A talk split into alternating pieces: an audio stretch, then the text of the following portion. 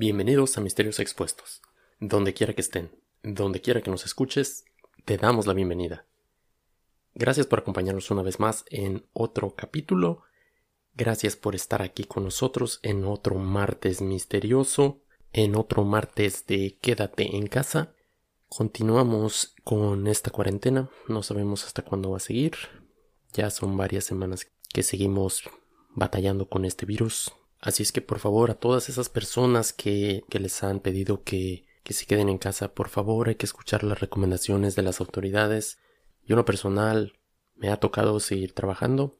De la noche a la mañana nos acabamos de dar cuenta de que somos de la clase de trabajadores esenciales, por no decir sacrificados, pero en fin, al pie del cañón, todos los días, mm, contrario a lo que muchas personas piensan, no solamente nos dedicamos a hacer este podcast, esto, siendo sinceros, es solo un pasatiempo, es solo un hobby que tenemos, el hacer este, este podcast para ustedes. Tenemos nuestro trabajo normal, yo en lo personal tengo mi trabajo normal de tiempo completo, cinco o seis días a la semana hay que trabajar, hay que seguir dándole y pues nada más con las debidas precauciones hay que seguirnos cuidando todos. Esperemos ver la luz al final del túnel muy pronto. Todos sabemos que esto va a terminar Simplemente pues a echarle ganas, a cuidarnos mucho. A los que nos tocó ser esenciales y seguir trabajando, pues también a darle. No queda de otra. Y pues cuando no estemos trabajando, a quedarse en casa. Es la única manera que vamos a parar esto.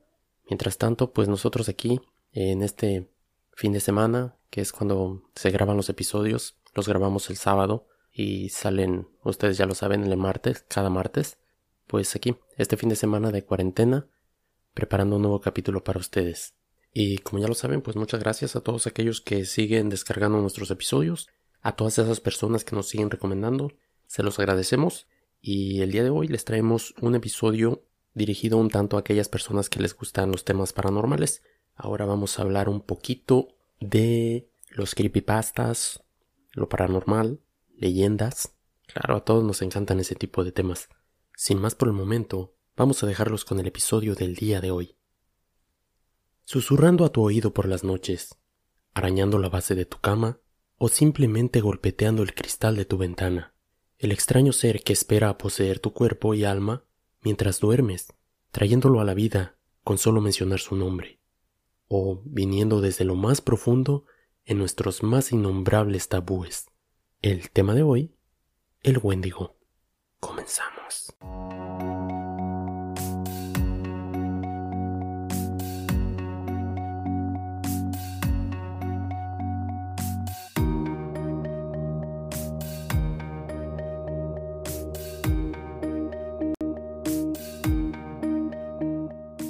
El Wendigo, también conocido como Windigo y Windego, es una criatura que puede hallarse en las leyendas de los nativos americanos, en especial entre los pueblos algonquinos. Estos pueblos se encuentran entre los más extendidos y numerosos de los grupos nativos en Norteamérica, y vivieron en el pasado a lo largo de toda la costa atlántica y la región de los Grandes Lagos. Debido al gran número de historias heredadas de generación en generación dentro de estas tribus y al conocimiento de estas adquirido por los colonizadores, las leyendas y el folclore del continente americano despertaron la curiosidad de escritores, antropólogos y estudiosos. Muchos viajeros se adentraron en sus tierras vírgenes para encontrarse con el hechizo de aquellos territorios. Estos exploradores recogieron algunas de las historias que contaban los pobladores de ahí, entre los que se encuentra la leyenda del Wendigo. Esta historia es la representación de uno de los tabús más antiguos del hombre, el canibalismo. Según algunas de las historias, el Wendigo es un hombre que ha sido castigado por los espíritus a causa de haber caído en el canibalismo. Proviene de la mitología de los alcóquinas del noroeste de los Estados Unidos y Canadá. Se le describe como un ser sobrenatural cuya naturaleza es malévola. En muchas de las historias se dice que el Wendigo crece a medida que consume la carne humana. No obstante, en las leyendas de otras tribus nativas americanas también se encuentran criaturas similares al Wendigo, como por ejemplo en las leyendas de los iroqueses, vecinos de los algonquinos. Entre estos pueblos una criatura conocida como Stonecoat, traducido al español sería piel de piedra, presenta algunas similitudes con el Wendigo.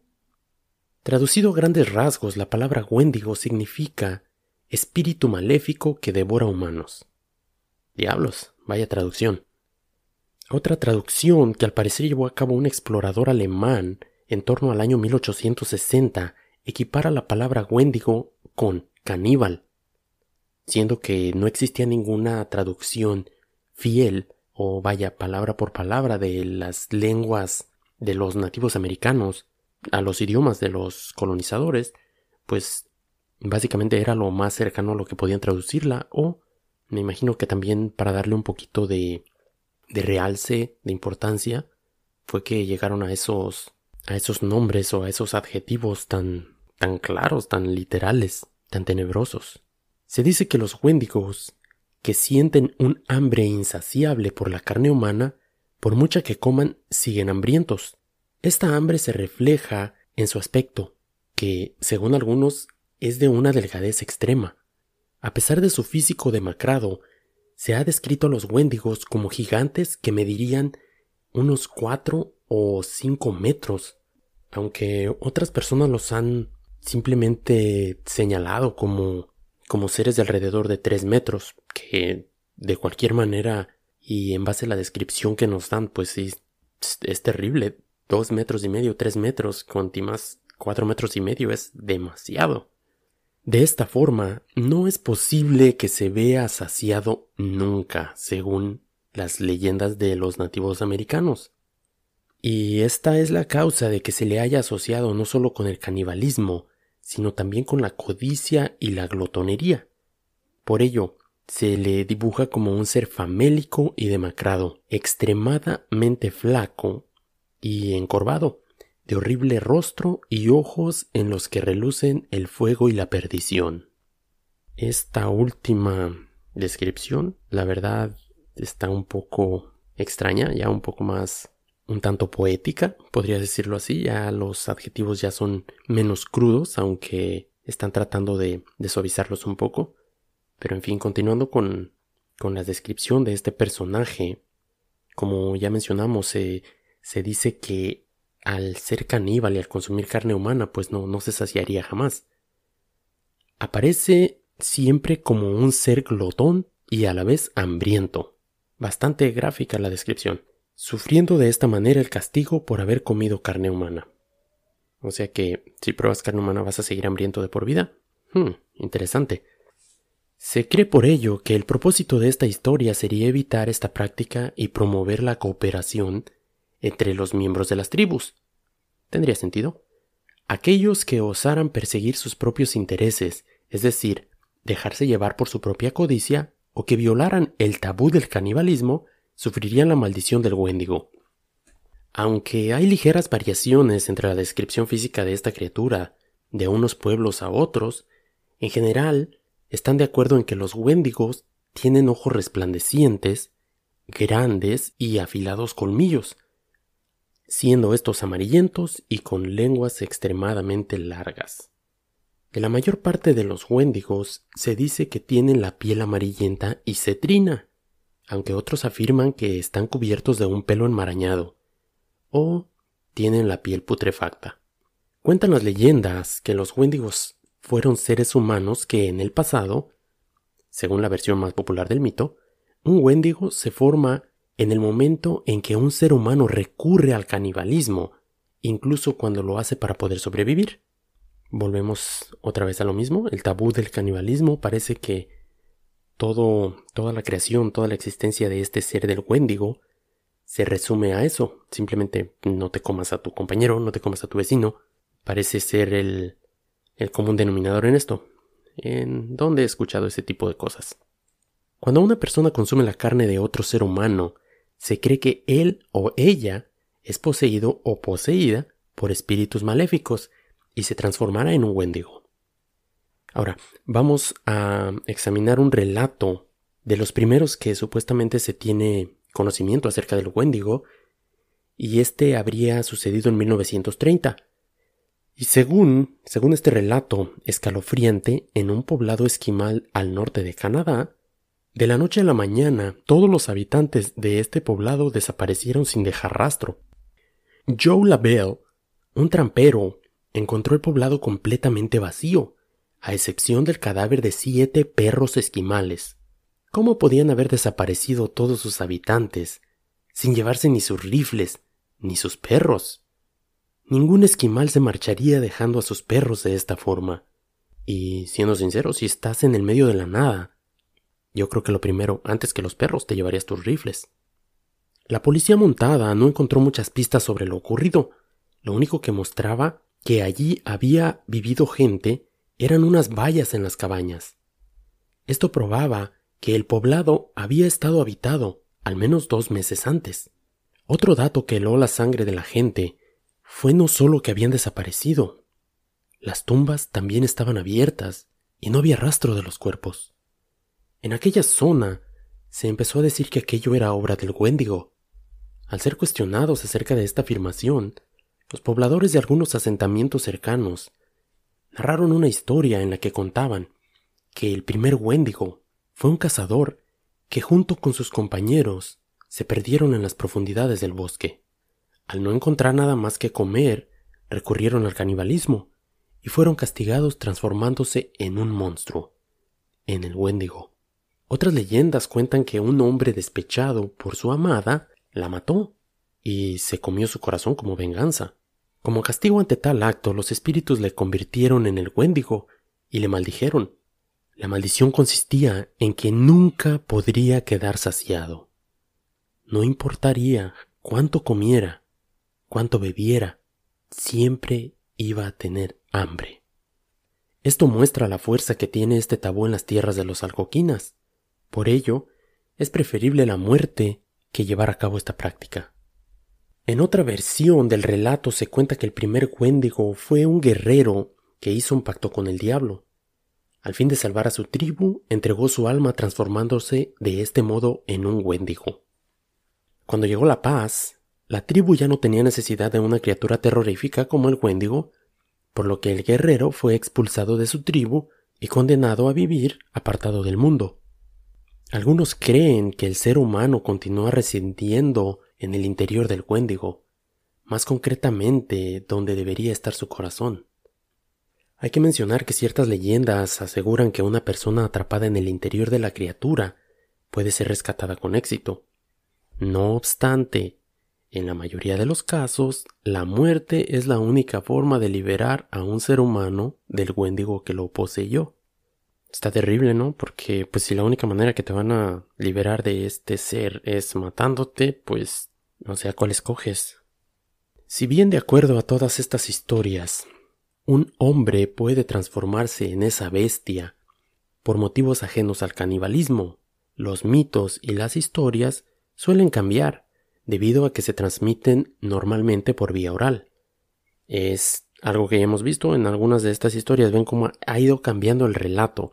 Todo parece indicar que cada tribu, cada pueblo que al que llega esta historia, cada uno le pone un poquito de su cosecha, cada uno empieza vaya, todo parece indicar que según cuál sea el problema de la tribu en ese momento, es que va a ser el castigo convertirse en el Wendigo si haces precisamente eso que estaba causando un problema. Es una forma de un cierto castigo a algún pecado que estás cometiendo, si puedo decirlo de esa manera. En fin. Por ello se encuentran algunas historias en las que este personaje mítico no está asociado con el canibalismo, sino a la llamada de la naturaleza salvaje. De esta forma, el Wendigo sería la representación del hombre primitivo que duerme dentro del hombre civilizado. En el papel que aparece jugar el hombre y el Wendigo en el relato de Blackwood. Blackwood, este fue el primer escritor que, que hizo una obra acerca del Wendigo. La obra, dicha obra se llamaba Lovecraft en la que el Wendigo es uno de los dioses primordiales y recibe el nombre de Ítaca, o traducido a la lengua de los antiguos sería el, el que caminó en el viento. En ambos casos es un símbolo de la naturaleza primordial. En la historia del Blackwood, un grupo de cazadores se topa con este ser y al parecer el Wendigo elige a uno de estos cazadores, al que ya se sentía tentado por aquellos espacios lejos de las ciudades, por la soledad de la naturaleza virgen de Canadá, y le llama por su nombre. Una vez oída esta llamada, no hay forma de librarse de ella. Voy a citar las palabras o un pequeño párrafo que viene en esta historia de Mr. Blackwood, que sería lo siguiente. Es concebible que tales potencias o seres hayan sobrevivido desde una época infinitamente remota, en que la conciencia se manifestaba quizá a través de cuerpos y formas que ya hace tiempo se retiraron ante la marea de la ascendiente humanidad, formas de las que sólo la poesía y la leyenda ha conservado un fugaz recuerdo bajo el nombre de dioses, monstruos, seres míticos de toda clase y especie. El mítico ser no es más que un bosquejo, un esbozo que se entrevé de la sombra sin dejar verse. En muchas leyendas de la zona de los lagos de Norteamérica, el Wendigo apenas es una sombra que se mueve por el bosque sin que se sepa realmente qué aspecto tiene. Volvemos a lo mismo aunque este personaje del Wendigo es bastante, bastante común en, en las leyendas de los nativos americanos. Parece que cada tribu le, le imprime su, su propia marca. Muchos lo describen de una manera, otros lo describen de otra. Unas lo señalan que es el castigo de, de un mal o de algo malo que hiciste. Y para otros simplemente es, es vaya, un, una leyenda. Ante la falta de descripción del Wendigo, tanto en las leyendas originales como en la historia de Blackwood se da también en monstruos y seres míticos. Se cree que los Wendigo vagan por los bosques en los que habitaban los algonquinos, y se rumora asimismo que aquellos humanos que habitaban en el interior del bosque y desaparecieron a lo largo de los años fueron devorados por estas criaturas.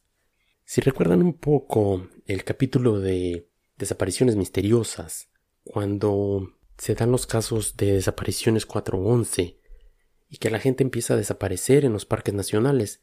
Hay algunos casos y, a los que se les ha atribuido que, que este tipo de criaturas, de este tipo de las leyendas de los nativos que habitan en esta área, serían los causantes de dichas desapariciones. Se han comunicado muchos testimonios de avistamientos del Wendigo históricamente, no solo por parte de nativos americanos, sino también por colonos blancos. Por ejemplo, entre finales del siglo XIX y los años 20, se cuenta que el Wendigo aparecía en un pueblo llamado Roseau, al norte de Minnesota. Se llegó a decir entonces que cada vez que había un avistamiento de esta criatura, alguien moría inesperadamente. Si bien este pueblo volvemos a lo mismo, aunque suene repetitivo, ya le dan otra, otra connotación, otro sentido a esta criatura. Y esta me sonó un poco más como si estuviéramos hablando del Mothman, que cada vez que aparece pasa algo malo. Y ahora en este pueblo supuestamente cada vez que aparecía alguien moría inesperadamente. El Wendigo, como nuestro yo instinto, se esconde cuando la lógica es posible. Sin embargo, se entra en su dominio y ya no hay escapatoria cuando, como los casos que habíamos visto, en que era o morías de hambre o recurrías al canibalismo. Es cuando se comentaba que se recibía o se sentía esa llamada de ese ser, obligándote o encaminándote hacia consumir la carne humana. Se le nombra como la personificación de la llamada de la selva, el encuentro con esta parte oscura del bosque o de nuestra propia alma. No sin razón han comparado los psicoanalistas el bosque como un estado de psiquismo, como lo que el Jung llamaba la sombra. Desde tiempos inmemoriales, el bosque casi impenetrable en el que nos perdemos ha simbolizado el mundo tenebroso, oculto y casi impenetrable de nuestro inconsciente. En la historia de la voz del Wendigo, a pesar de llamar por su propio nombre, suena como los sonidos del bosque, del agua o de los animales que en él habitan, en un resurgir de la naturaleza dormida, en lo profundo del alma, el resurgir del instinto frente a la civilización. En la historia de Blackwood que mencionamos anteriormente, el pobre cazador elegido por la bestia oye su llamada en la noche, mientras descansan en la tienda y se acababa su paz. Irremediablemente se ve atraído por lo profundo del bosque. Otro joven que descansaba a su lado nota la presencia de algo en la puerta de la tienda y ve a su compañero temblando de miedo. Antes de salir corriendo al interior de las tierras vírgenes, corre hacia su propia destrucción, conducido por ese ser mágico. Sea el Wendigo o la representación de nuestro yo primitivo, de nuestra parte instintiva, o sea la maldición por la ruptura de un tabú social, en ambos casos es un vestigio de un tiempo anterior que aún late en el fondo de nuestra alma. No por casualidad, la ruptura con los tabúes nos lleva a esos tiempos instintivos, a esa prehistoria del hombre, que, según el psicoanálisis, aflora todavía en los mitos, leyendas y sueños del hombre civilizado. Como ven, esto es en cuanto al Wendigo, de acuerdo a las leyendas y a las historias de los nativos americanos o de los primeros colonos en tierras americanas. Ahora, como se mencionaba en el intro, no solamente estamos hablando de los casos que se relacionan con los nativos. Hay quien afirma que el Wendigo no es más que un producto del, del creepypasta. Recordemos que, que el creepypasta es una historia que pasa de persona a persona a través del Internet, siendo otro de los más de los casos más famosos el caso del Slenderman, que algunos me imagino que lo conocen, la mayoría que le gusta este tema debe conocer Slenderman, es ahora sí que como un, un básico. Y pues de acuerdo a esto, si es que hubiese sido creado a partir de un creepypasta, de una simple historia que se pasó de, de una persona a otra, a la que todos se refieren como ese ente, ese personaje que solamente existe si tú lo llamas, que solamente existe si tú lo nombras, que viven de eso, que se alimentan de eso. Como ya vimos en la primera parte de este episodio, se habla mucho de la leyenda del folclore, aunque en ese caso pues no hay nada, no hay nada claro, créeme, hasta a mí me dejó confundido. Me imagino que algunos de ustedes también deben de estarlo a esta altura del partido. En fin, ya que el, el Wendigo viene de estas dos vertientes, vamos ahora a presentar un poco la segunda, que sería acerca del creepypasta. Y, como ya lo mencionábamos, muchos de los primeros creepypastas fue precisamente cuando se empezó a hacer popular las cadenas de correos electrónicos, cuando te llegaba a ti uno y lo redirigías y lo pasabas a otra persona y esa otra persona lo seguía más adelante. En fin, ya entendieron el, cuál es el sentido. Ahora, aunque los orígenes exactos del creepypasta son desconocidos, se argumenta que surgieron en la década del 1990, cuando los correos electrónicos en cadena se volvían a publicar en foros de Internet. Y esto es, el creepypasta es básicamente 100% venido del Internet. Y ahí fue donde se inició, desde el Slenderman, desde los casos, los juegos que, que muchos jugaban, bueno, esto más en la cultura americana, pero que se jugaban cuando estabas en el high school, cuando estabas en middle school, acerca de, de gritar ciertas cosas en el baño, de gritar cierto nombre de algún ente tres veces y se te aparecía, juegos así. De ahí es de donde viene el creepypasta y es de donde muchos piensan que también, que también el Wendigo tendría, tendría sus raíces. Como ya dijimos, muchos de los primeros creepypastas consistieron en rituales o anécdotas.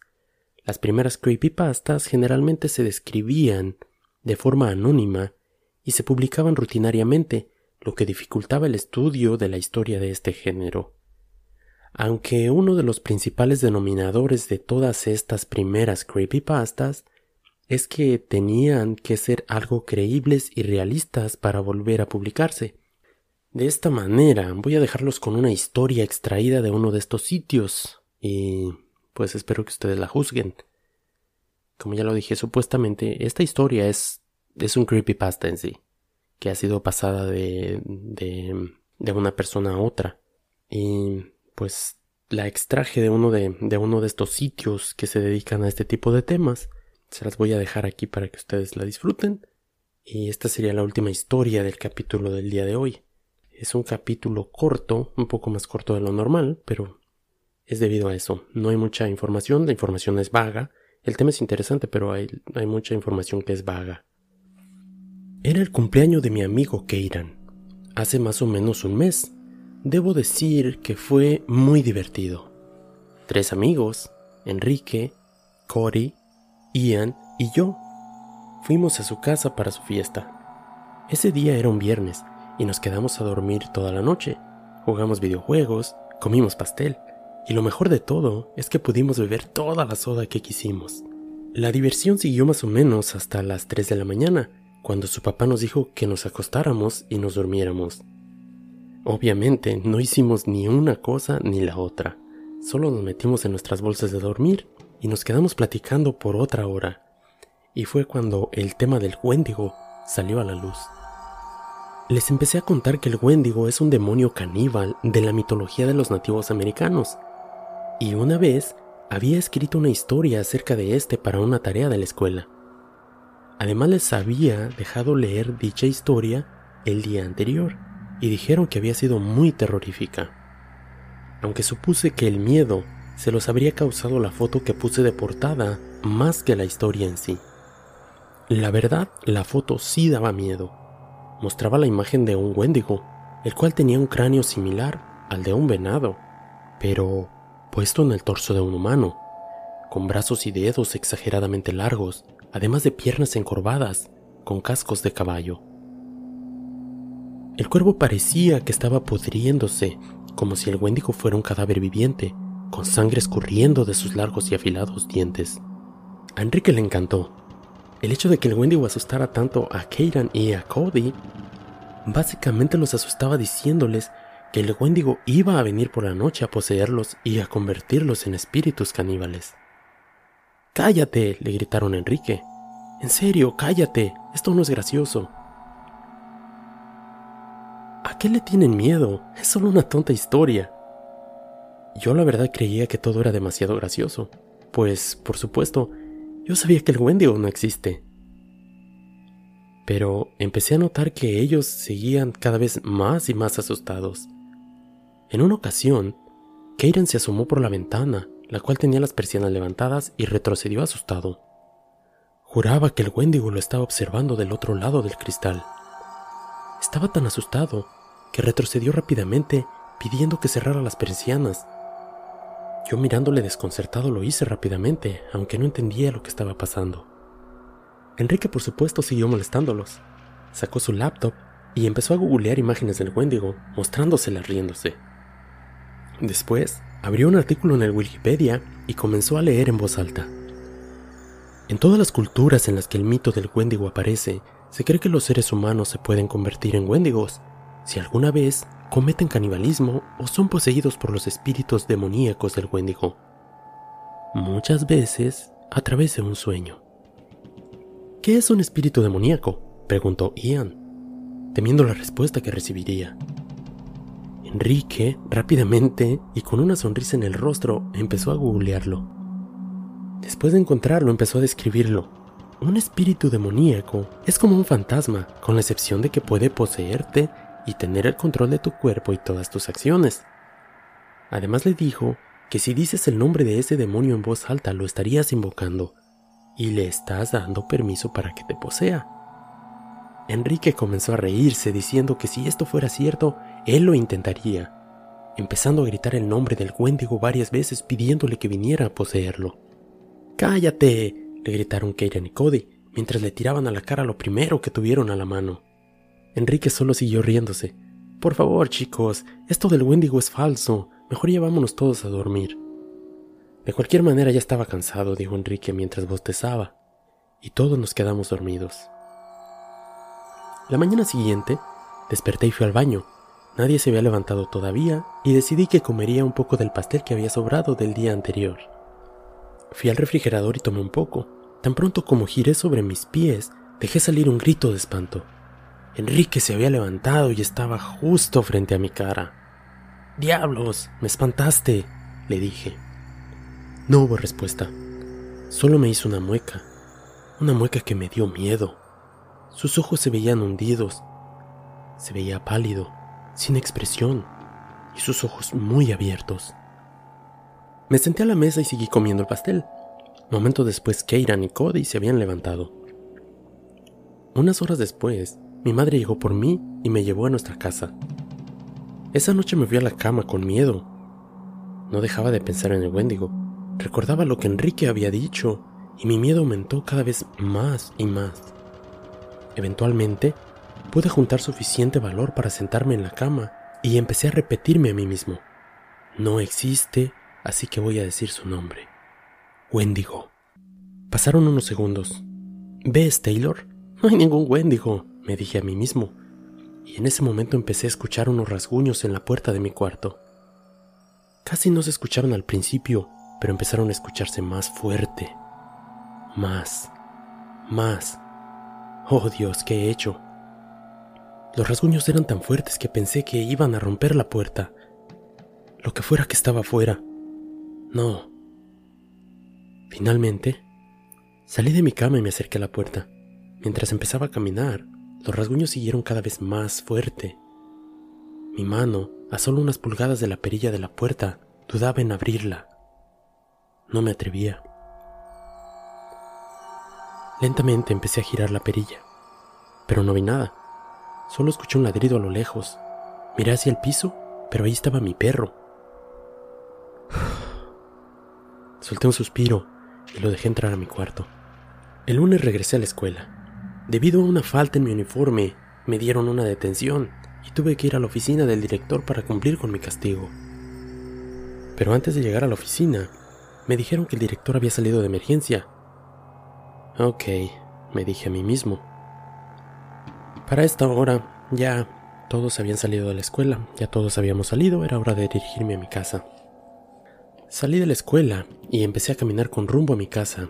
En ese momento me encontré a Enrique. ¿Qué tal? le pregunté, alegre de verlo. Volteó a verme con la misma expresión, sin emoción alguna en la cara, pálido y con los ojos hundidos en sus cuencas. ¿Estás bien? le pregunté. No hubo respuesta. Solo seguía caminando como autómata. Enrique, le hablé más fuerte. Empezaba a sentirme frustrado. Enrique, empiezas a asustarme. De pronto, solo se quedó mirando hacia arriba y empezó a transformarse en una horrible criatura, de piel pálida y enormes dientes extremadamente afilados. Yo estaba aterrado. Simplemente empecé a retroceder lentamente. Lo había poseído el Wendigo. Empecé a correr rápidamente dejando atrás el patio de la escuela. Cerca de los árboles me escondí detrás de un viejo tronco, parcialmente cubierto por el follaje. Temblaba de miedo y no me atrevía a voltear la vista hacia la escuela. Pero lentamente dirigí mi mirada hacia los salones. Al momento en que dirigí la mirada hacia allí, me encontré cara a cara con el demonio. Corrí tan rápido como pude entre los árboles. La luz del sol era bloqueada por el follaje en gran medida. El aire era húmedo, aunque una suave brisa soplaba. Creo que lo perdí. Traté de hacerme creer a mí mismo. Me sentía como si hubiera estado corriendo por horas. Volté a todos lados y no vi a Enrique o al demonio por ningún lado, aunque no dejaba de sentir un inmenso terror. Después de un rato salí hacia la otra orilla de la línea de los árboles. Para esta hora ya empezaba a anochecer, aunque la calle era iluminada un poco por unas lámparas a cada cierta distancia. Solo había unas cuantas casas a los lados. Seguí caminando en dirección a mi casa, siempre tratando de mirar hacia atrás y manteniendo mi mirada en el piso. Cuando volteé hacia el frente nuevamente, pude ver debajo de una de las luces a mi perro. Corrí tan rápido como pude hacia él y comencé a acariciarlo. ¿Qué estás haciendo aquí? le pregunté, como si pudiera entenderme. Empezó a gimotear como si estuviera asustado y volteé hacia atrás inconscientemente. Pensando en que había visto algo que le habría dado miedo, lentamente giré mi cabeza. No había nada. Exhalé con alivio. Está bien, pequeño, le susurré. Comencé a caminar nuevamente con mi perro siguiéndome a corta distancia, y mientras nos alejábamos de aquella luz que iluminaba esta parte de la calle, todo comenzó a oscurecerse nuevamente. Caminaba cada vez más rápido para llegar hasta el próximo poste que alumbraba, tratando lo más posible de evitar las terribles sombras. Para esta hora ya eran casi las nueve de la noche. No es posible, pensé. El tiempo parecía más rápido de lo normal. Seguí caminando a pasos más rápidos, tratando de llegar lo más rápido posible a mi casa. Volteé para ver dónde venía mi perro, pero ya no lo encontré. Comencé a gritarle mientras me acercaba a otra de las luces. Mientras pasaba por debajo de ella, miré mi reloj nuevamente. Marcaba casi las 12 de la noche. ¿Qué diablos está pasando? Me acerqué al poste y en él había un póster de una persona perdida. Era mi foto. Seguí caminando y las casas que había al lado de la calle se veían bastante similares a las que había pasado anteriormente. Empecé a correr tan rápido como pude. Llegué a la siguiente luz y miré nuevamente mi reloj. Era la una de la mañana. ¿Qué diablos? No puede ser. Sentí como si solo hubieran pasado cinco minutos. Nada tenía sentido. Seguí corriendo y las luces de la calle empezaron a aparecer cada vez más seguido. Volví a revisar mi reloj. Las tres de la mañana. Se había detenido. Es la hora de los demonios, pensé. Sin saber en qué, de pronto tropecé con algo y caí al suelo. Mientras trataba de levantarme, me di cuenta de que había un par de delgadas piernas frente a mí. Levanté la vista y pude ver conectado a esas piernas un torso esquelético, más parecido al de un cadáver que al de un ser viviente, del cual colgaban un par de delgados y largos brazos con huesudos dedos y uñas que más parecían las garras de algún depredador. Pero lo peor era su cabeza, un descarnado cráneo parecido al de un venado mezclado con el de un cadáver humano. Ven aquí, dijo con una voz rasposa. Acércate. Mi cuerpo estaba congelado. Mientras este ente se acercaba más y más, estaba solo a unas cuantas pulgadas de mi cara. Justo en ese momento recobré el movimiento de mi cuerpo Caí de espaldas sobre el pavimento, cerré mis ojos aterrado y aún así podía sentir algunas lágrimas saliendo de ellos, causadas por el inmenso terror de tener esa bestia agachándose sobre mí. Apreté mis ojos y solo esperé lo peor, aunque deseaba con toda mi alma que todo esto terminara y no ser devorado por ese demonio. Pero nada sucedía. Nada. Abrí los ojos nuevamente y el Wendigo había desaparecido. Me puse de pie y comencé a caminar hacia mi casa. Mi madre estaba en la puerta. Taylor, ¿dónde has estado? ¿Qué ha pasado contigo? Mientras me acercaba a ella pensé rápidamente en decirle lo que había pasado, pero por supuesto no me creería. Solo la abracé fuertemente. ¿Enrique estaba contigo? me preguntó. Sus padres están muy angustiados, tampoco lo han encontrado por ninguna parte. No pude evitar una oleada de terror subir por mi espalda a recordar su nombre. Simplemente moví mi cabeza negativamente. Debo de decir que Enrique nunca fue encontrado. Nadie sabe lo que sucedió. Solamente yo conozco la historia de esa desaparición. Y ahora ustedes comparten ese secreto conmigo. El Wendigo no se ha detenido tampoco. Por las noches sigo escuchando sus susurros a mi oído los golpecitos en mi ventana. Tengo pesadillas, en especial en las noches de luna llena, pero antes de que pueda poseerme en mis sueños logro despertarme. Siempre lucho por mi cuerpo, pero he decidido que ya no voy a hacerlo. No más lucha. Me rindo. Tú has ganado, Wendigo. Ok. ¿Qué les pareció esta pequeña historia del Wendigo? Vaya creepypasta, ¿eh? Creo que me gustó más la versión creepypasta que la versión de las leyendas y la mitología, pero en fin, cada quien tiene sus favoritos. Espero que la hayan disfrutado. Espero que, al igual que un servidor, les haya gustado esta, esta parte del episodio. Me gustó, no soy muy fan de las historias de terror, de las películas de terror ni nada de eso, pero ah, aceptémoslo, está, está bien. Esto nos lleva al final del episodio del día de hoy. No olviden que pueden dejarnos sus comentarios en un correo, pueden enviarlo a misteriosexpuestospodcast.gmail.com en nuestra página de Facebook, Misterios Expuestos Podcast, todo junto. Y también no olviden seguir compartiendo nuestro show. Por favor, un review si nos escuchan en iTunes o en cualquier plataforma que nos escuchen, se los vamos a agradecer muchísimo. No saben cómo le ayuda nuestro show. Básicamente para que más personas nos encuentren, para que sea más fácil, estemos un poquito más arriba en las listas de, de las plataformas donde nos escuchan. No olviden que cada martes, cada martes sale un nuevo episodio. Como siempre, tratamos de dar gusto a todos. Tratamos de tocar los temas que les gustan a todos. Si tienes alguno en especial que quieres que cubramos, haznoslo saber. Como ya dijimos, nuestro correo, nuestra página, en nuestro canal de YouTube también. Pícale a la campanita, suscríbete, déjanos tu comentario acerca de cada episodio, ahí también los puedes encontrar. Y pues, como dijimos al inicio del episodio, pues a cuidarse, a hacer todos nuestra parte, hay que mantenernos sanos. Cuídense mucho, cuidemos a nuestros adultos mayores, no lo olviden. Si todos ponemos nuestro granito de arena, pronto, pronto vamos a salir de esta, de esta mala etapa que estamos viviendo. De antemano les doy las gracias a todos los que nos escucharon el día de hoy. Los espero aquí la próxima semana. Nos escuchamos en el próximo capítulo. Soy Alejandro. Hasta la próxima.